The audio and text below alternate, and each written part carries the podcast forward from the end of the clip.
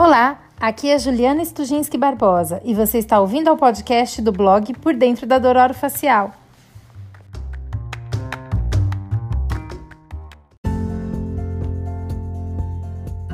O episódio de hoje está especial, internacional, e eu confesso que fiquei ansiosa para que saísse logo e todos pudessem ouvir.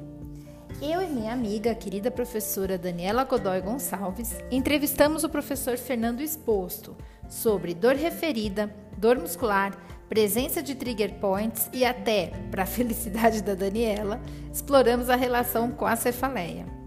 E a história do episódio é a seguinte: eu já conhecia os trabalhos do professor Fernando Exposto. Ele está na Dinamarca, trabalha na equipe de dor facial de Arros que é liderada pelo professor Peter Svensson e onde os meus amigos, professores Yuri Costa e Dinamara Ferreira, passaram uma temporada no último ano. Lembrem-se que no primeiro episódio dessa temporada eu gravei com a Dina e ela contou as experiências na clínica de lá, então fica a dica, escute esse episódio. Então, em uma das minhas idas a Bauru, na estrada, eu sempre aproveito para ficar ouvindo os podcasts né, e colocar os episódios em dia. E foi numa dessas que eu ouvi o episódio com o Fernando no podcast da Academia Americana de Dourado Facial. E na hora eu pensei, quem dera se todos tivessem acesso a essa entrevista. Então eu cheguei em Bauru, logo mandei um WhatsApp para a professora Daniela contando sobre o episódio, indicando para ela ouvir, mas nem precisou. Ela já tinha ouvido, estava empolgada com o conteúdo e aí logo surgiu a ideia da gente gravar essa entrevista. Restava fazer o convite ao Fernando. E nesse ponto eu tenho que agradecer, e eu faço várias vezes isso no episódio, a minha amiga Dina, que intermediou o convite. Obrigada, Dina, mais uma vez. Então, sem mais delongas, vamos às apresentações. Professor Fernando Exposto é instrutor clínico e pós-doc do Departamento de Odontologia e Saúde Oral da Universidade de Aarhus, na Dinamarca, onde ele fez o seu doutorado. Ele tem também mestrado sobre cefaleias na Universidade de Copenhague, também na Dinamarca. E, e a sua linha de pesquisa envolve cefaleias e dores musculares. A professora Daniela Godoy Gonçalves é professora da Faculdade de Odontologia de Araraquara, da Unesp, onde ministra aulas nas disciplinas de disfunção temporomandibular, dor orofacial e oclusão e também faz pesquisas nessa área. E entre outras mil coisas que ela faz, atualmente é presidente do Grupo de Neurociências da Associação Internacional de Pesquisa Odontológica, a IADR. Aproveitem este episódio. É só isso que eu tenho para dizer para vocês. E começamos novamente mais uma gravação aqui do blog Por Dentro da Dororo Facial. Hoje eu estou nervosa, porque eu estou recebendo aqui duas pessoas que eu admiro muito, que são pesquisadores renomados na sua área e, por coincidência, trabalham com cefaleia e disfunção temporomandibular, que é a professora Daniela Godoy Gonçalves, que vocês já conhecem de outros episódios aqui do podcast, e hoje uma participação internacional, hein, Daniela? Eu tô, tô nervosa. Eu tô Estamos nervosa. aqui com o Fernando exposto. Sejam bem-vindos, Fernando e Daniela, aqui a essa gravação. Como vocês estão?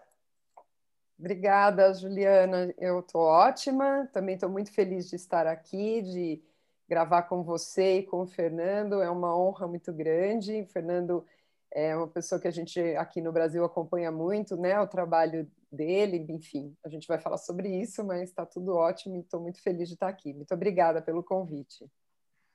E eu também estou muito bem, obrigado pelo convite também, muito honrado em, em estar aqui a falar com vocês. Um, e só espero é comer um bocadinho mais tarde aqui, como o cérebro ainda esteja a funcionar o suficiente para, para ter esta entrevista com você. Ah, vamos. A gente tem, todo mundo tem um probleminha aqui. Se cair a internet, a gente volta.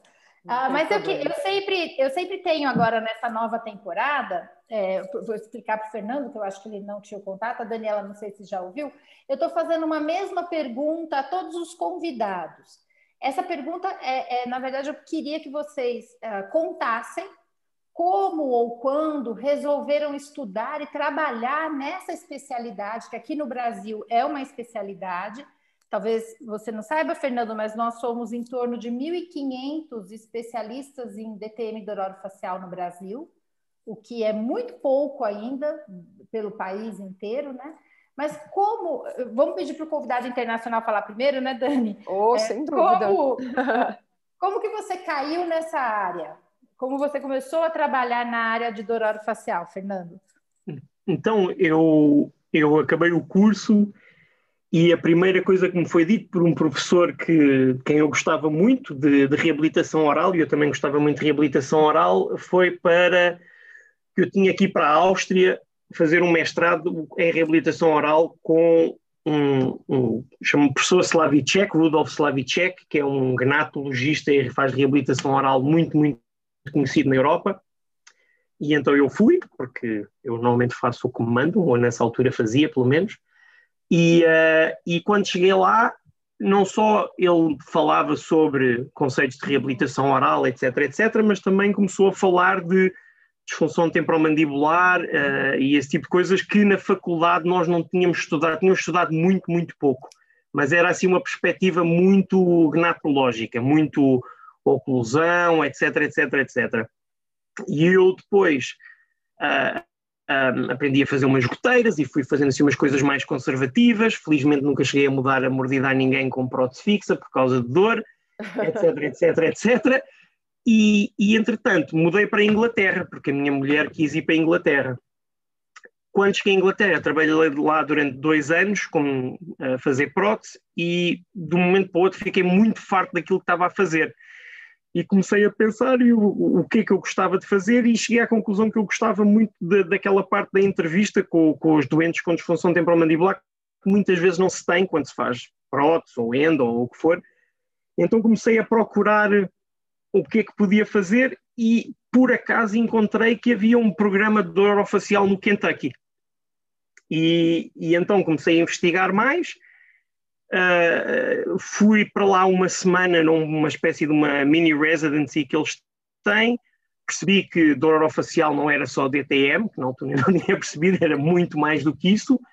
Gostei, achei que era uma coisa que, tinha, que queria estudar, então uh, candidatei-me para ir para lá e no ano a seguir entrei e, e foi assim que comecei uh, na dor orofacial. Que interessante, né? Como, como é, é outro país, mas é tão parecido com o Brasil, né? porque na sua fala eu me reconheci várias vezes, você dizendo, olha, a gente tem pouco assunto na faculdade sobre isso, ainda é uma visão gnatológica e ainda é em muitos lugares aqui no país, apesar de termos a especialidade desde 2002, ainda tem essa visão gnatológica. Daniela, e você? Como é que você Não, eu concordo. Concordo com o que você disse, Ju. Eu também uh, tive uma história que foi mais ou menos assim. Na verdade, quando eu, eu no primeiro ano da faculdade, no, no, curso de anatomia, quando eu conheci a articulação temporomandibular e os músculos, eu fiquei muito encantada, né? Então, já me chamou a atenção que não era dente, né? E aí eu falei, puxa, que coisa legal. Mas nessa época ainda não tinha cursos específicos na área, a especialidade não estava regulamentada. E aí eu, de novo, né, assim como vocês, fui passando pela reabilitação oral. Então, acabei me dedicando mais à prótese, tinha muito esse viés ginatológico. E aí fui, uh, terminei a faculdade, fiquei uh, trabalhando no consultório ainda por sete anos, e mas já com esse olhar voltado para DTM, para dor e fazendo, enfim, ganhando conhecimento como eu podia, com cursos e tal. E aí que eu resolvi fazer o um mestrado em neurociência. É, fiz, fui aluna do professor José Geraldo Speciali, da USP de Ribeirão Preto, e aí foi, enfim, foi o momento realmente que eu falei, não, é, vai ser esse aqui meu caminho, né, e, e segui. Então, foi mais ou menos por caminhos parecidos com os de vocês. É muito interessante. E aí você me conheceu também, né? Foi aí que no eu mestrado. No mestrado Exato. a gente se cruzou. Bem, então, você, os ouvintes sabem que eh, eu às vezes faço pauta. Hoje eu criei uma pauta aqui porque eu fiquei três horas para tomar a vacina do Covid, então deu tempo suficiente de fazer várias, de ouvir, pensar e fazer algumas perguntas. Mas eu já vou começar contando para a Daniela, que, que me ajudou nessa pauta, dizendo que eu vou furar a pauta, Daniela. Já vou. Fica à vontade. eu vou pular. A é sua. É, eu vou pular para uma questão, porque é o seguinte. É, Fernando, eu, eu ministro aulas de disfunção temporomandibular, a parte de dormir facial, né?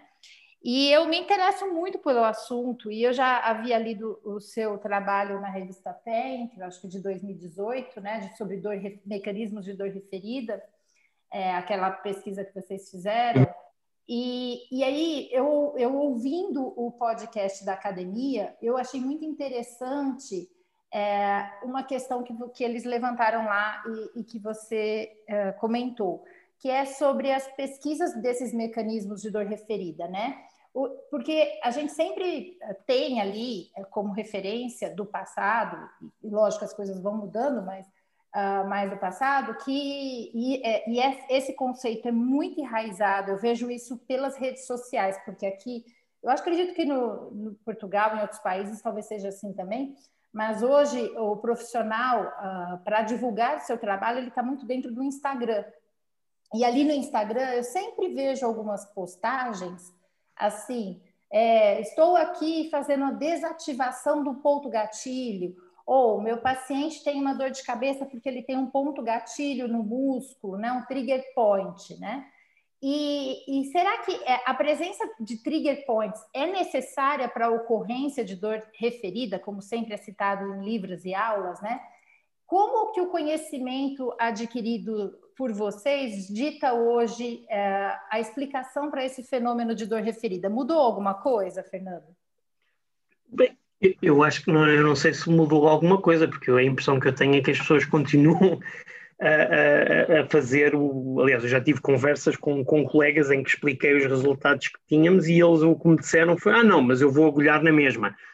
Uh, portanto, de, depende um bocadinho de, de, da perspectiva. Para mim mudou no sentido em que foi confirmada as ideias que eu tinha, o que é sempre simpático.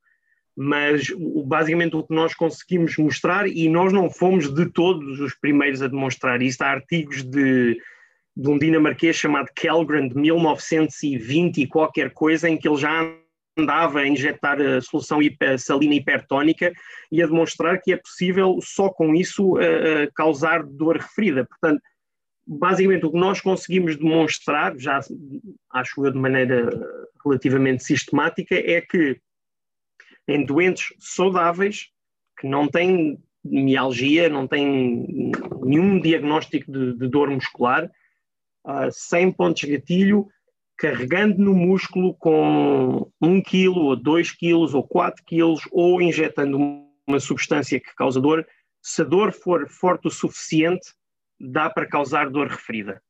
Basicamente é isso. E isso vai um bocadinho contra aquela ideia que se tem de que é preciso ter um trigger point uh, uh, para, para, causar uh, dor referida. Mas nós já conseguimos, acho eu, e nós e também o grupo de, de Alborg, que é um bocadinho a norte daqui, que não trabalham na, na, na área orofacial, mas que trabalham no resto do corpo, também já, já começaram a demonstrar o, o, mesmo tipo de resultados para a parte espinhal.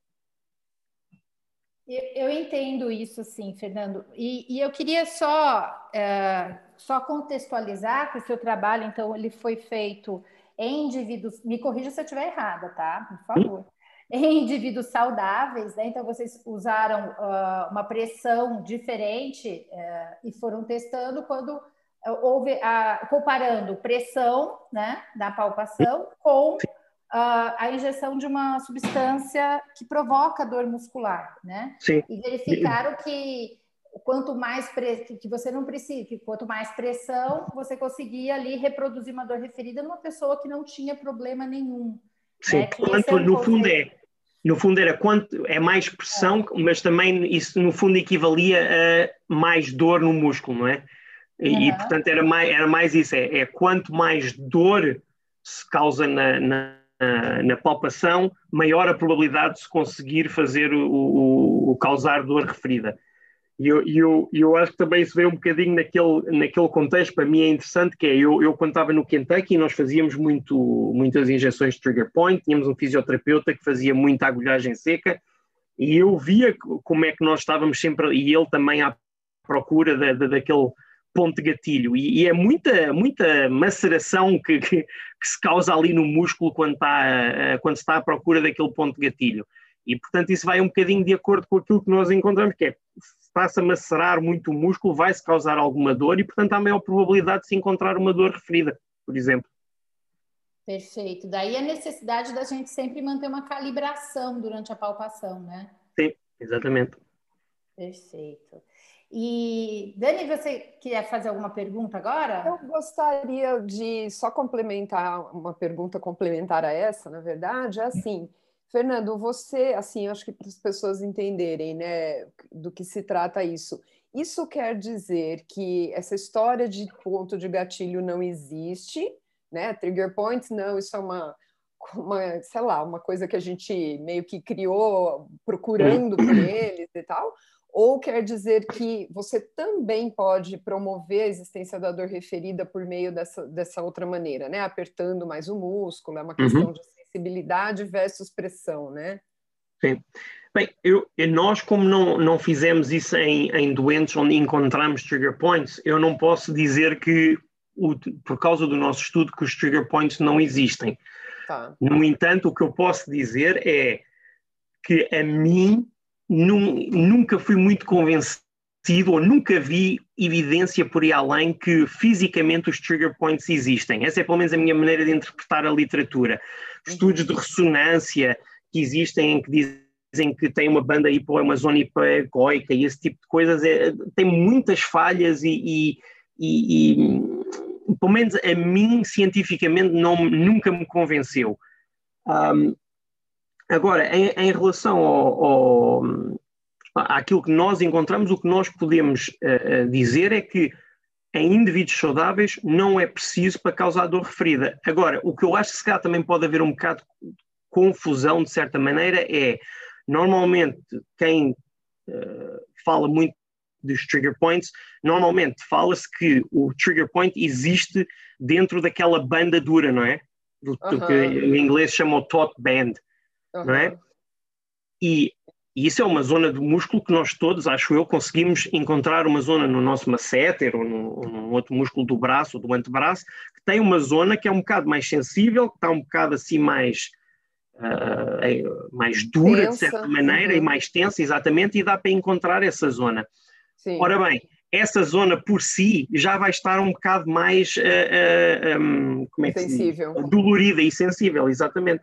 E, e, portanto, se nós estamos à procura do trigger point nessa zona, vamos estar a causar mais dor nessa zona e, portanto, de acordo com os nossos resultados, maior probabilidade de se encontrar dor referida. Uhum. Portanto, é um bocadinho pescadinha de rabo na boca, de certa maneira, que é vou encontrar um trigger point nesta banda, vou carregar na banda e no trigger point vou causar dor referida, mas ao estar-se a carregar na, na banda, está-se a causar bastante dor por, causa da natureza de, da zona do uhum. músculo e maior probabilidade de causar dor referida. Não sei se me fiz bem entender. Fez sim, fez. Okay.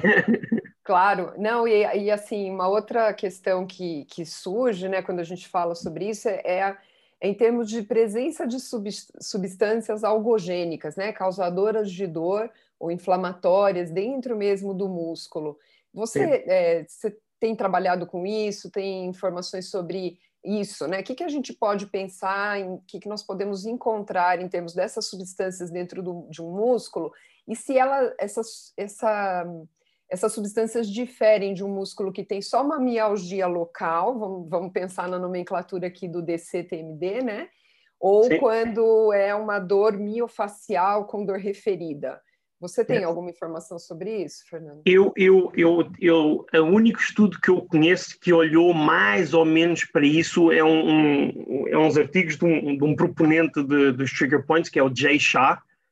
Uhum. E, e, o, e o Shah, um, já não sei bem que ano, mas há uns tempos atrás fez um, um estudo de microdiálise uhum. em que pôs supostamente a agulha dentro de um trigger point e depois pôs ao lado e depois pôs dentro de um, músculo que não tinha nada a ver com a situação, que não estava, uh, acho que era o trapézio, era o músculo onde havia dor, e eles encontraram trigger points e depois as puseram no gastrocnémio que não, que não uhum. tinha dor. Uhum. E, e depois eles tinham três grupos, tinha um grupo que não tinha uh, dor e não tinha trigger points, tinha um grupo que não tinha dor, mas tinha trigger points que se chama de latente, uhum. e havia um terceiro grupo que tinha dor e tinha trigger points ativos. E o que eles chegaram à conclusão foi que o, o, os músculos dos indivíduos que tinham uh, trigger points, uh, latente ou ativo, estavam, uh, tinham mais substâncias anti-inflamatórias, como citoquinas, interleuquina 1, substância P, CGRP, etc, etc, etc. Mas isso era válido para a banda, mas também para a zona à volta do trigger point. Portanto, não era específico, específico para o, o, o trigger point per se. Esse é o único estudo que eu sei é que olhou uhum. para isso. E depois eu sei que em Copenhaga o MESU da China também olhou, também fez microdiálise em doentes que tinham cefaleia tipo tensão e ele repetiu esse estudo para ver se esses músculos tinham alguma coisa diferente e na realidade ele não encontrou nada. E, e por outro lado os estudos do chá também nunca foram reproduzidos por outra pessoa. Portanto, a, a minha impressão é, embora não haja muito estudo, ou não, que eu saiba, não há nenhum estudo que olhe especificamente para um doente só com mialgia e um doente só com, uh, uh, como é que se diz, myofascial pain, com dor miofacial, com dor referida, uhum. uh, e, e, comparar os dois, a minha impressão seria que vamos encontrar o mesmo tipo de substância na, na, na, do, nos dois tipos de músculos, que são substâncias uhum. inflamatórias, tipo interleuquinas, substância P, etc, etc. Portanto, acho que não há muita diferença. Muito, muito interessante isso. E, e, tem um ponto que você falou uh, no podcast da academia também, que eu achei interessante e me chamou a atenção, é sobre o padrão da dor referida, né? Que você falou a respeito Sim. de uns estudos do israelense, que eu não vou arriscar falar o nome aqui para não passar vergonha, mas que ele falava que, o, que poderia ser uma dor no local onde já há presença de dor crônica, né? Sim. Eu entendi, eu entendi bem? Você pode fazer um comentário sobre isso, Fernando?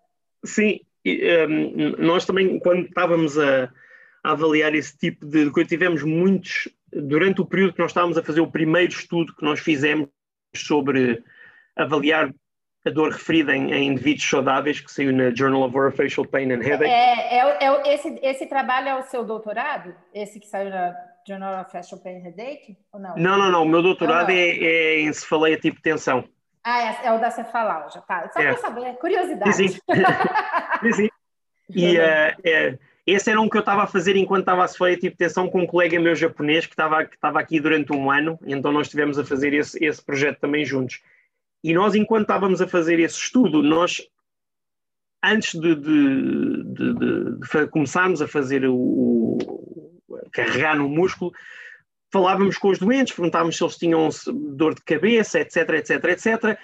E ao longo daquilo começamos a reparar aos poucos que havia muitos doentes que diziam que tinham lá, uma cefaleia tipo tensão, por exemplo, e que quando nós carregávamos no músculo, aquilo ia exatamente para a zona onde eles tinham a, a, a cefaleia, que, que, no fundo nós estávamos a conseguir reproduzir através de dor referida a, a, a cefaleia.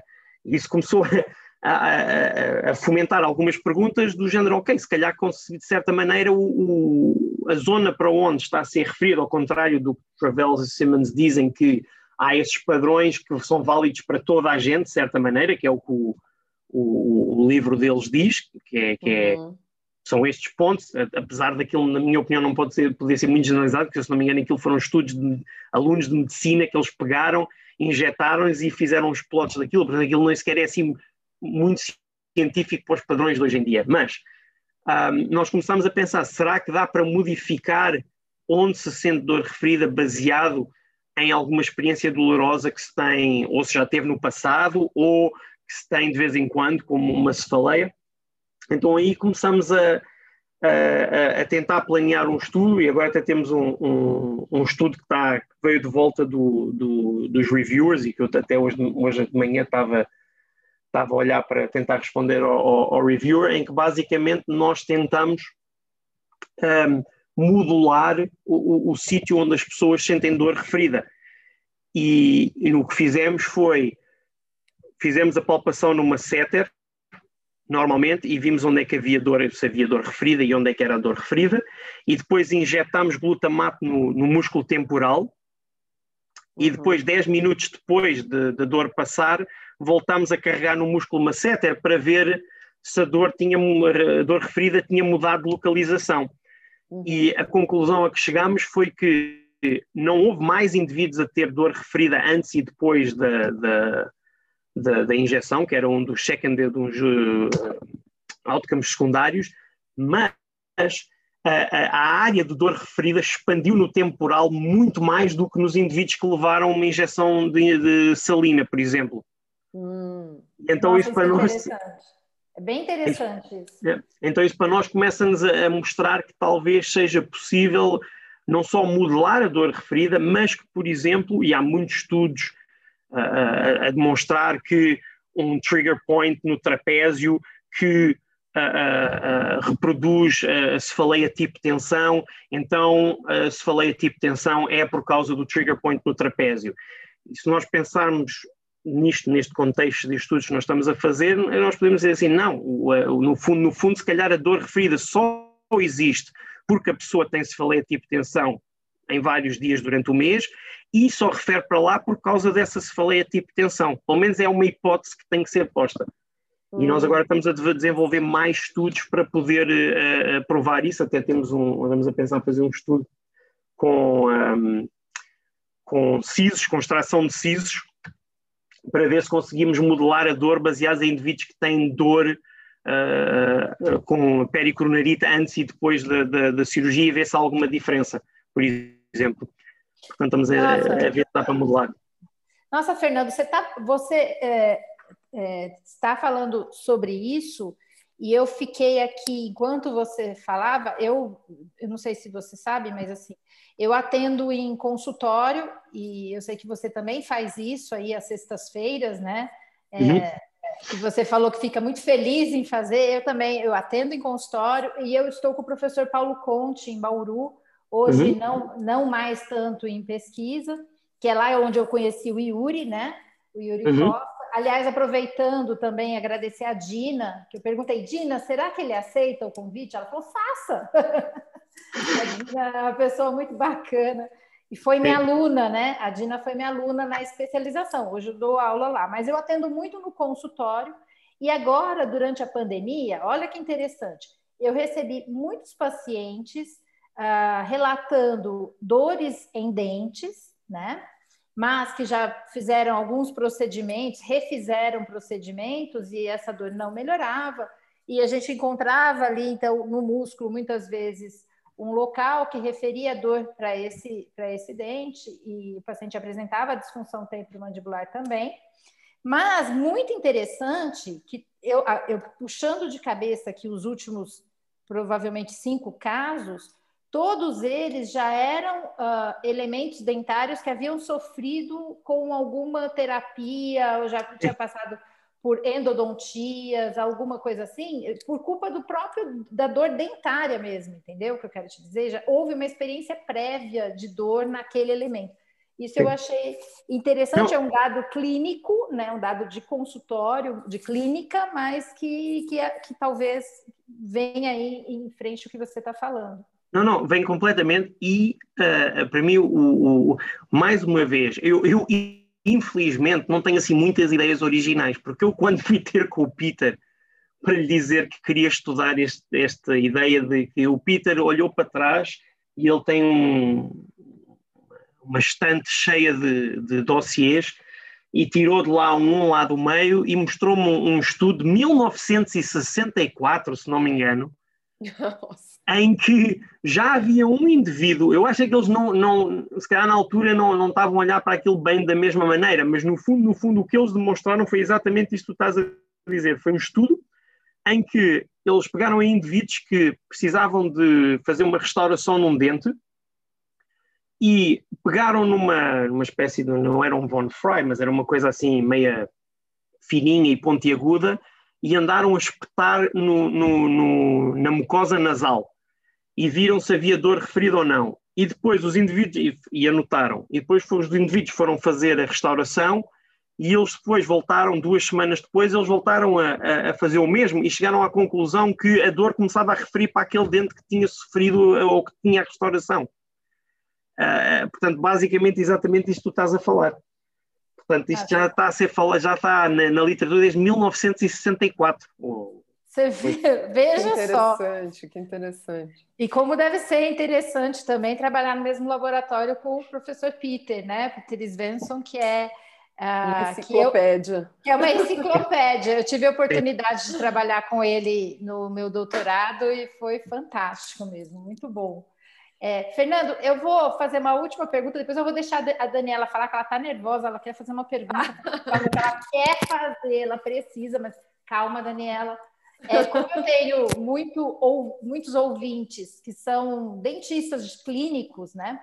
E todos eles devem estar nesse momento se questionando: poxa vida, mas eu aprendi aqui a fazer o agulhamento a seco, dry needling, né? E a infiltração com anestésico. E aí uhum. eu, queria, eu queria a sua opinião, assim, é, pode ser científica, o que você acha, né? À luz da evidência atual, ó, já botei evidência no meio, quer dizer mais científico. Como que essas terapias elas funcionam? Como que você acredita que ela, seja a teoria pelo qual? Porque existem algumas teorias e eu queria ver qual a teoria que você acha que é mais provável, a gente nunca sabe tudo totalmente, né? Dessas terapias uh, terem um efeito no paciente com dormir facial. Sim, eu, eu, eu acho que de, de, das duas, uma. Uh, ou é por, quando se faz, um, um quando se faz a, a injeção com, com anestésico local, eu acho que isso pode ser só uma questão, às vezes, de quebrar um bocadinho aquele ciclo da dor durante um período, que acaba por ser o suficiente para, para haver ali um, um, um reset do, do, do, que se passa, na minha opinião, no sistema nervoso central, que, que deixa, com, deixa de haver, de certa maneira, essa, essa possibilidade de haver dor referida de maneira tão frequente ou tão rápida. E, e, por outro lado, também acho que é possível que, se, de certa maneira, aquilo dói, não é? Quando se faz agulhagem seca e quando se espeta a agulha no músculo, é possível que também se ative um pouco uh, o sistema endógeno opioide. E há estudos que demonstram que uh, uh, indivíduos que têm um sistema endógeno opioide um bocadinho mais deficiente têm maior probabilidade de sofrer dor referida. Portanto, também é capaz, é capaz de ser um bocadinho por aí.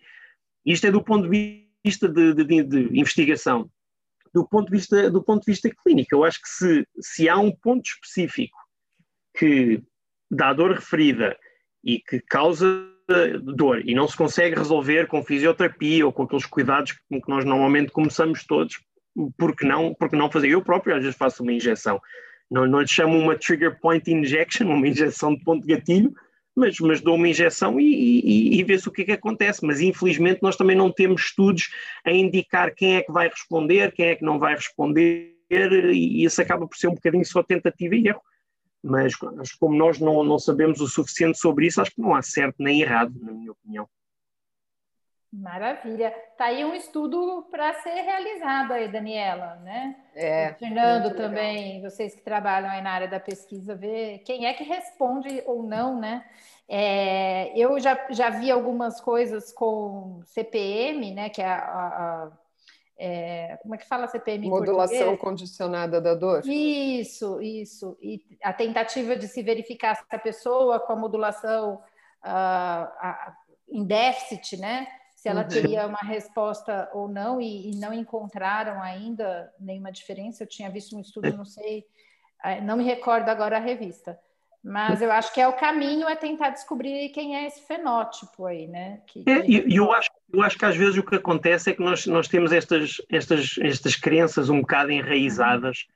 Sim, e, muito enraizadas, é, por sinal. E, depois, e, e, não, há, não, há, não, não vem mal nenhum ao mundo neste, nesta circunstância específica, porque é uma injeção, pronto, olha, é, é, é, é o que é.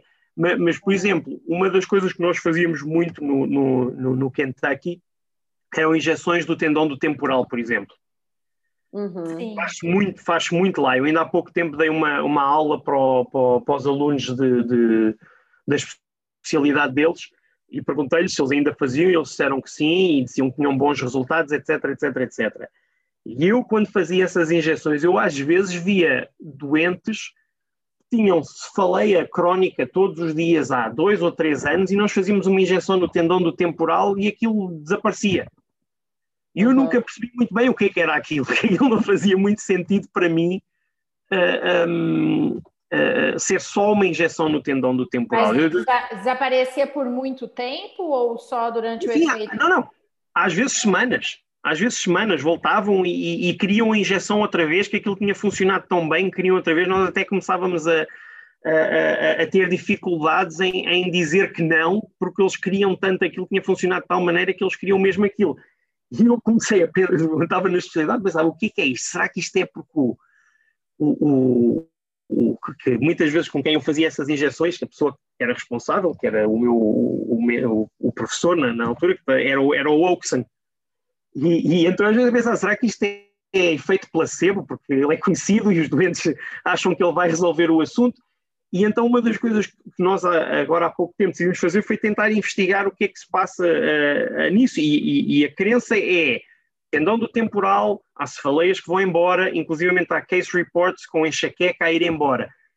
E, e, e, nós fizemos agora um estudo há pouco tempo em que chegamos à conclusão que quando se injeta o tendão do temporal, há uma diminuição da, da, da sensibilidade do músculo, quer do tendão temporal, mas também do masseter, do masseter inteiro.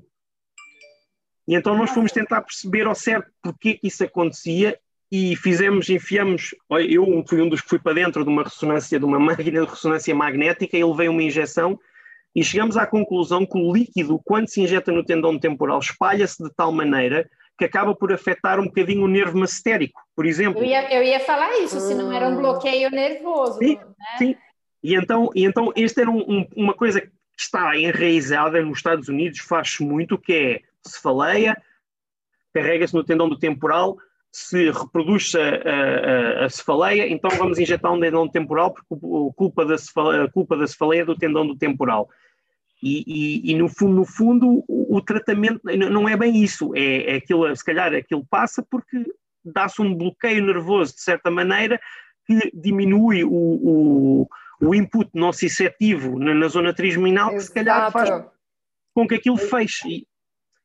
E, e, portanto, há que, há, que, há que olhar para estas coisas, se calhar, com, com outros olhos, para tentarmos perceber ao certo porquê que fazemos determinadas coisas, inclusivamente as injeções. E o melhor de tudo é você poder usar uma máquina de ressonância magnética. Porque isso aqui é um sonho no Brasil, a gente poder fazer esse nível de pesquisa. Eu acho que é, tá, Daniela, tá Daniela pode dizer. é, Daniela, lugares isso é possível, né? Já que ele puxou o assunto cefaleia, Será que você pode fazer a, a, pergunta que você estava esperando? Sem dúvida, não, porque realmente isso é isso casa muito bem, né? Com essa questão dos inputs, né? Ou seja, da, da chegada de, de impulsos de dor que vem da periferia, impulsos nociceptivos, né? Não de dor, mas hum. que vem da periferia. E, e aí a gente estava pensando na questão da relação da DTM com a migrânia, né? Então, nosso grupo aqui no Brasil, o meu aqui da, da Unesp Araraquara, do professor Conte, a gente tem visto isso, tem replicado esses achados, é, o grupo da, que a Ju está inserida em Bauru, né? É, o, o Ópera né, publicou um artigo uhum. três anos atrás, mostrando essa relação aí da DTM com a migrânia já numa perspectiva longitudinal, e eu, a gente sempre fica sendo questionado, né? Mas o que, que pode explicar essa situação, né? Por que, que a DTM pode. Por que, que a migrânia que mais se destaca numa relação de comorbidade com a DTM? E eu sempre penso nesse aspecto dos inputs periféricos, né? Eu queria que você falasse um pouco sobre isso. O que, que você acha? Eu, eu já pensei o mesmo. Eu, como é óbvio, li os os teus, os teus estudos, Daniela, e, e, e, até há pouco tempo também saiu um este ano, este ano, acho que foi, não, no final do ano passado saiu um, um, um estudo um, da Polónia em que eles com o DCTMD reproduziam de certa maneira essa, essa maior relação entre a DTM uhum. e a enxaqueca do que com a cefaleia tipo tensão. Porque um dos pensamentos que eu tive na, na, na altura era ah, mas se calhar é porque os teus estudos, por exemplo, os outros estudos usaram o, o RDC é. e o RDC não é bem dor, dor familiar, é mais um, um número de, de, de, sites que são dolorosos e se Sim. calhar os doentes podiam ter alguma aludínia de, de, de, da cefaleia. Uhum. É, exatamente, mas, mas este estudo já usou DC e no fundo encontrou o, o, o, mesmo, o mesmo resultado, não é? Uhum. Uh, E eu, eu, por exemplo, quando estava na. Eu, eu fiz um, um, um, mestrado na Universidade de Copenhaga em cefaleias, uhum. com, com, o grupo de, de, de, Copenhaga, e eu uma vez estava a discutir com eles uh, estas coisas, e, e, e eles estavam a dizer: Ah, sim, sim, porque a disfunção temporomandibular e se falei de tipo tensão, e assim, não, não, mas sabes, nós temos, nós temos muitos estudos na nossa área que demonstram que a comorbidade maior é com enxaqueca. Eles uhum. ficaram a olhar para mim, olha, como se diz em Portugal, como um burro a olhar para um palácio, e, e, do género deles não, não, assim, não, não, não, isso não é possível. Eu disse, não, Ai, não. Fernando, eu já passei por essa, já vi é. esse olhar várias vezes. e eles diziam assim, não, e não é só um estudo, já, já há vários, vários estudos vários. a demonstrar isto. E, e a, a, a Rigmor Jensen eh, olhou para mim e disse assim: Não, isso é porque não tiveram em conta, a, como é que se diz? Um, se falei é por abuso de medicamentos, isso confunde uhum. as coisas e não sei o quê, não é? assim, ah, bah, isso realmente não tiveram, não sei o quê, não é? Mas, portanto, mesmo para os neurologistas é um bocado difícil para eles entenderem isso, mas a, a minha, a minha ideia é alguns dos estudos que nós, que nós fizemos aqui sobre cefaleia tipo de tensão demonstram que, mesmo para cefaleia tipo de tensão, não é preciso ter uh, aquela, uh, aquele aumento de dor pericraniana ou sensibilidade pericraniana que se diz que é suposto ter-se. Não, uhum. nós, não, nós não encontramos muito essa relação entre uh, indivíduos com cefaleia tipo tensão crónica e a sensibilidade pericraniana. Portanto, o que eu acho que se calhar é exatamente isso que tu estás a dizer, é em alguns indivíduos com enxaqueca, uma, uh, uh, um aumento de sensibilidade pericraniana pode eventualmente levar uh, a, um, a, uma facilitação no sistema trigeminal que se tu fores um indivíduo que tem um cérebro que está propenso a ter cefaleia, acabas por desencadear uma, uma cefaleia. E se calhar o, o lá, o, o limiar para se desencadear essa cefaleia, quando é uma enxaqueca, se calhar acaba por ser mais fácil do que até uma cefaleia tipo tensão, por exemplo, que se calhar é preciso uma barragem de, de, de agora estou a traduzir do, do inglês, desculpem, é um, um múltiplos uh, ah, um, ah, inputs nociceptivos durante vários tempos, se calhar para desencadear uma e se calhar com a cefaleia é um bocadinho mais fácil. É, é a única. O é mais baixo, né? Ele é. reage com dor a um estímulo de menor intensidade, né? Se nós olharmos para uma cefaleia, para uma cefaleia a ser desencadeada, e qualquer dor, mas se olharmos para uma cefaleia a ser desencadeada como há um limiar de, uh, de, como é que se diz, de carga alostática do dia a dia, seja de stress, seja dor pericraniana, seja uh, dor nas costas, seja o que for, e é preciso ultrapassar esse, esse, esse limiar, que depois também pode estar, obviamente, mais alto ou mais baixo, dependendo da nossa fisiologia, da nossa genética. É possível que em alguns indivíduos específicos, quando acabam por ter DTM, acabam por ser mais fácil passar esse limiar e desencadear a, a crise de enxaqueca mais facilmente. É, é bem conhecido, né? até tem um estudo é, bacana que foi publicado na revista PEN, eu acho que foi 2019, não tenho bem certeza, mas é do grupo do professor Arne May, uhum. e eles mostram essa que a, a, mostram a migrânia, né, que hoje ela é entendida como uma doença de, de, de limiar sensorial. Yep. Quer dizer, o migranoso mesmo, quando ele está fora da crise de migrânia, é, a hipótese deles é que haja essa variação de, né, de limiar, ele seja mais propenso mesmo a ter dor. E é interessante que o nosso professor, né, Ju, professor especial, ele sempre Sim. falou isso. É, o migranoso ele está sempre pronto para dor, não importa se chega uma informação que é da coluna, da perna, do dente, ele é alguém que tem, ele está pronto realmente para, é uma pessoa que vai ter mais dor, né? E aí, quando você falou dos bloqueios e tudo mais, a gente fica pensando nisso, né? Você está tirando é, inputs periféricos que, que estariam indo ali para o subnúcleo do nervo trigêmeo, né? Aí já numa coisa mais central mesmo, e poderiam ser gatilhos para a crise de migrânia, né? Mas é, a impressão que eu tenho de, de discutir com, com, com, os neurologistas em Copenhague e outros é esse, esse conceito de, de há o indivíduo que está propenso a cefaleia e há outro que não está. E, uhum. e no, nesse indivíduo, qualquer coisa vale tudo, de certa maneira. E, e, isso também vai um bocadinho de encontro àquele, àqueles estudos que, quando se tenta fazer um, modelos experimentais de enxaqueca, que uma um, um, das coisas que ainda falta, na minha opinião, em, em termos de enxaqueca, é descobrir um modelo em que uhum. se consegue fazer reproduzir de maneira relativamente sistemática, um, causar uma enxaqueca num indivíduo que não é um doente de cefaleia. Esse é, esse ah. é que é o, ah. falta, ainda nós não conseguimos fazer isso. Normalmente quando se faz a, a nitroglicerina ou, ou a infusão de CGRP ou das outras coisas que, que, que agora se andam a fazer, os únicos que desenvolvem uh, enxaqueca são os doentes que já têm enxaqueca. Sim. E portanto isso para mim demonstra que há, eles são um grupo. É, existe uma especificidade, né? É, é. Exatamente. Interessante. Muito interessante. É difícil lidar com esses desencadeantes da enxaqueca, porque até eu já assisti palestras do professor Arne May, e uma vez conversei com ele no, no congresso da IASP em Boston, e ele falou: olha, essa é a parte difícil, porque ele falou: a gente está lá com as melhores máquinas de ressonância magnética pronto para pôr o paciente lá na máquina durante a crise, e a gente tenta de todas as formas conseguir desencadear uma crise e não conseguimos. Então, eh, fica difícil de, mesmo se tendo, né, no caso eles têm eh, os recursos para rastrear esse cérebro, né, e, e também rastrear essa resposta à sensibilidade em geral, né, é, enfim, é, é uma coisa muito, muito específica, né, difícil realmente achar um modelo que a gente consiga explicar, né. Sim. É, Nossa, é, é, é complicado, é.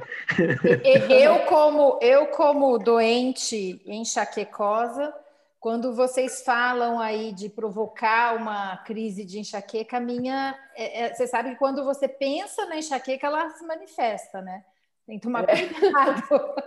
Eu fiquei aqui só segurando o meu lado esquerdo. Falei, não vem agora, estou gravando. Sabe que isso até me trouxe uma outra pergunta, Jo? Não sei se eu posso fazer agora. Vai, né? continua, está muito bom. Eu, te, eu, tô... eu só, só fazendo um apêndice aqui eu não posso pensar no cheiro de removedor, eu não sei como chama removedor em Portugal ou, ou na Dinamarca, muito menos, né? É, algo, algo químico de limpeza muito forte. Só de eu Sim. pensar, eu, eu consigo começar a sentir a minha enxaqueca. Só de eu pensar, de eu de, é, ter essa lembrança. É muito louco isso, mas um dia vocês que estudam. É uma memória, né? Tem uma memória, essa memória que o Fernando estava até relatando. Então, a minha pergunta era meio sobre isso, Fernando. É, vocês fizeram já vários estudos, né, onde vocês injetaram glutamato em músculo, né, é, uhum. Nesses grupos, nesse, entre essas amostras de pacientes, essas pessoas que foram voluntárias, vocês não tinham enxaquecosos? E, complementando essa pergunta, vocês não chegaram a reproduzir uma crise de enxaqueca por causa de, dessas injeções? Não, não, infelizmente, não, não é infelizmente, nós fizemos de propósito, nós, excluímos, nós sempre excluímos doentes com enxaqueca precisamente porque muitas vezes nós queremos publicar na cefalálgia e eu sei por, uh -huh. que se nós não fizermos isso, eles vai, vai ser problemático. Ah, vai ser muito problemático, não, não dá para, para, facilitar com isso. Então, então nós, nós normalmente o nosso critério é, quando é para indivíduos saudáveis, é máximo uma cefaleia tipo tensão por mês. Máximo. Entendi. Entendi. Uh, então não, e não deixamos entrar a migranosos. Uh, mas nós agora até um dos estudos que nós estamos a, a, a fazer, uh, estamos a começar, vamos começar a recrutar doentes, é em, a começar não em, em enxaqueca ainda, mas esse será o, o, próximo passo, mas vamos especificamente pegar em doentes que têm cefaleia tipo tensão uh, crónica, uhum. e injetá-los com, com, com NGF, que é uma uhum. substância que causa uma espécie, algo equivalente a uma dor muscular, a uma mialgia, e, assim, e ver... Deixa eu, só, deixa eu só falar para o pessoal aqui, é o NGF, né? Que é o fator nerve, de nerve Growth Factor, ou fator, fator de crescimento neural, isso. Neural, sim. E, e, então nós e, e, vamos ver se realmente faz uma diferença, se aumenta o número de cefaleias, se não aumenta o número de cefaleias, e eu acho que isso também dá para ser muito facilmente um, uh, eh, estendido a, enxaqueca. Aliás, é o, é o, próximo plano. Quando tivermos uhum. outro aluno de doutoramento, será esse o, o, o plano. Mas... Eu acho que eu vou me candidatar a um doutorado, então. Achei que você ia se candidatar a voluntária, Daniela. Não, voluntária não. A, a, Dina, a Dina falou que recebeu uma injeção de NGF e me contou que não é muito gostoso, não. Você é, e ela, né, e ela teve sorte. E ela teve ela sorte. Teve sorte. Ela teve sorte porque ela recebeu a injeção do, do, do, NGF no tendão do temporal, que está lá bem para cima e aquilo não, não, se é, não é utilizado assim por ir além quando se come. Eu, uhum. levei, eu levei duas numa seta, um de cada lado. Nossa! Uau! Ai, nem imagino não, não. isso. Nós aqui temos uma a regra de, do nosso laboratório, salvo algumas exceções, mas em geral é sempre que quem faz uma experiência com uma determinada uh, técnica ou substância tem que sofrer uh, a injeção dessa substância ou dessa técnica. Tem que experimentar. Tem que experimentar, senão não é, e, e, e, começa do topo. Uhum. Primeiro, primeiro, os primeiros a voluntariarem, se forem precisos, é o, o Peter Aline e o Eduardo. Portanto, ou não dá sequer para, para. Ah, mas não, não dá. Ah, Excelente. Muito bom.